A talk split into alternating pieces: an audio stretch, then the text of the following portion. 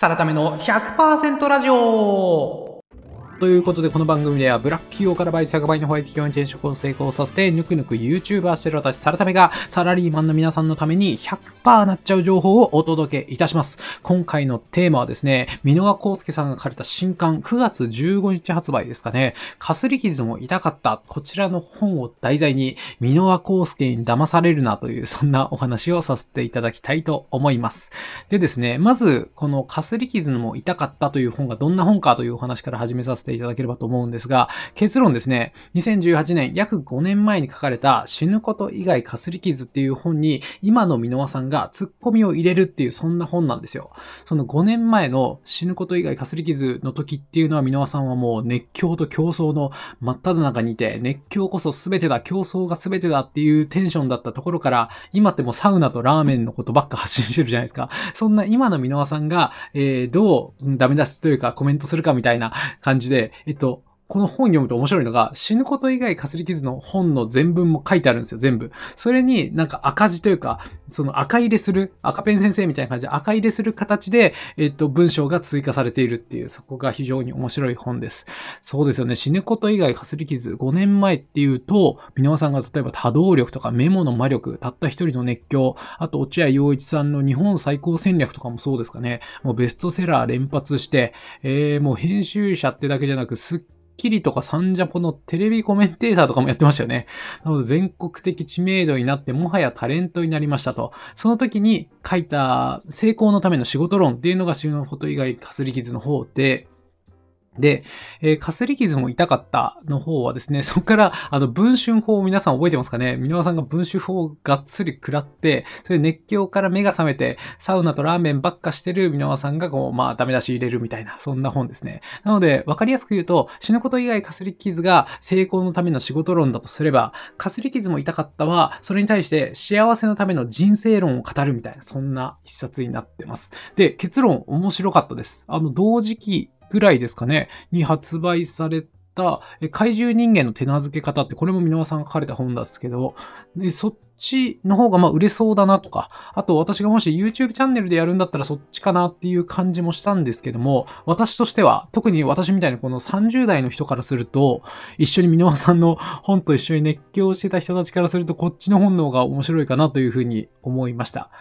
というのもあれなんですよね。私としては死ぬこと以外かすり傷に関しては、うんと、あまりにも熱狂しすぎてる箕輪さんについていけなかったところはあったんですよね。なので、うん、面白い本だなと思いつつも、あまりにも熱すぎて、エネルギッシュすぎて、胃もたれしちゃって、YouTube では扱えなかったみたいなところもあったりします。で、その時に、私もちょっとこれ胃もたれするな、みたいなところがあったんですが、そんな結構割と同じ目線でですね、えー、箕輪さんが今になってダメ出しをする、赤入れをするみたいな形に、この本がなってるんで、非常に私個人的にはすっごい面白かったですね。で、そんな一冊を読んでですね、私が今回思ったというか主張したいことは、箕輪康介に騙されるなというこんな話なんですよ。で、えっと、そもそもで言うと、箕輪さん自体は別に騙すつもりないと思うんですよ。うーんそうですね。まさにバランスよく、こう、論理を展開されているという形で、あ何に騙されちゃいけないかっていうと、この本を読んで、あの、かすり傷も痛かったと。なので、熱狂するやつなんてもうただ痛いやつだよねと。痛いやつだ。だから熱狂するなって捉えちゃうと、それって結構ミスリードというか、あんま、うん、箕輪さんの書かれた真意をつけてないのかなというか、まあ、箕輪さんがどう考えてるかは知らないんですけど、あんまり自分の人生にプラスにならないのかなというふうに思ったんですよ。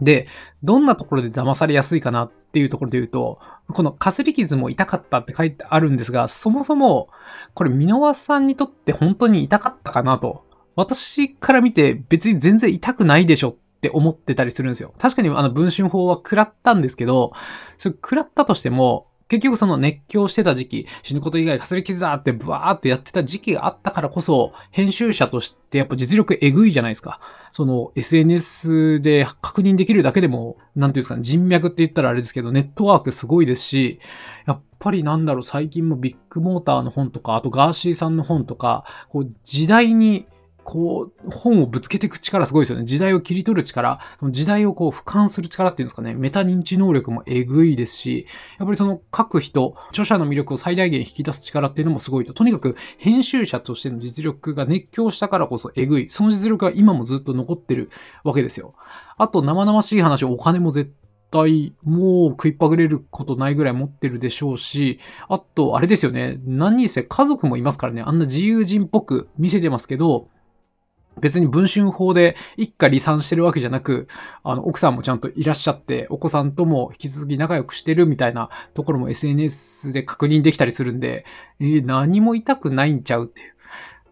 それこの本があること自体がそうですよね。もうこの本にも書いてあるんですけども、今回の本ってこう成功のためのノウハウが書いてあるっていうよりも、とにかく箕輪さんの考えがつらつら書いてあるオナニー本って書いてあって、まあ、まさにそうだなとは思うんですよ。でも、そのオナニー本、オナニー的主張を本にできる人なんてこの世になかなかいないですからね。そのオナニーの主張をですね、一冊の本にして、それで Amazon ランキング上位とか言ってましたからね、その本にできてさらに売れちゃうっていう、もう総合的人的資本っていうんですかね、えぐいなっていう方ですよね。なので、結論、かすり傷全然痛くないんちゃうっていう話がありますし、あとですね、これ読んで、うわ、かすり傷怖えって思ってちゃう人いると思うんですよ。私もちょっと思ったんですけど、いや、だけど待てよと。あの、箕輪さんって、やっぱちょっと我々が、我々ってこう、一色単にしたらあれかもしれないですけど、皆さんもしかすると共感するかもしれないですけど、よく考えると、その全国的知名度を一旦手に入れてるんですよね。そんな人いないじゃないですか。全国的知名度になって、全国的に、わ、なんかこの人いけすかねえぐらいに羨ましいなって思われたからこそ、文集法でこう叩き起こす、落とされるみたいな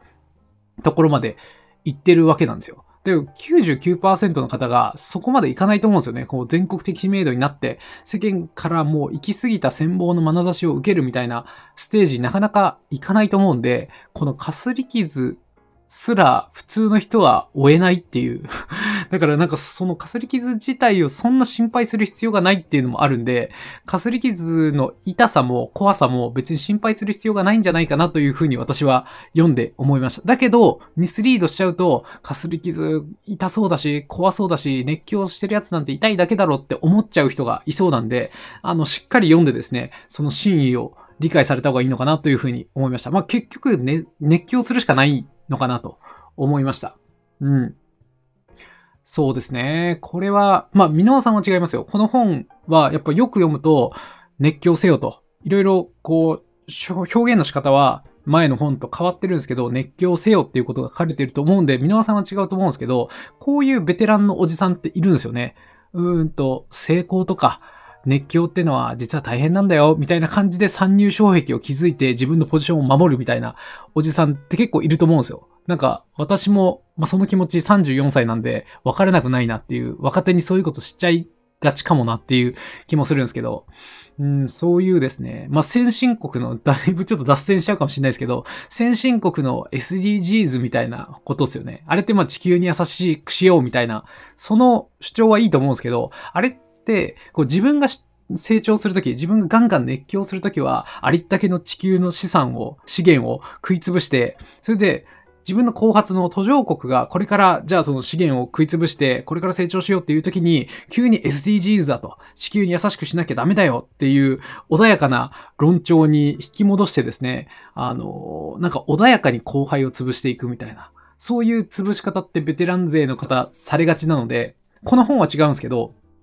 なんか、抽象化すると、そういうベテランのおじさんとかもいると思うんで、そういう時に、あ、やっぱ熱狂とか成功って怖いよね。うん、自分のありのままで、今のままでいいやってなっちゃうと、なんか人生的に損するよなとかいうことを考えたりしました。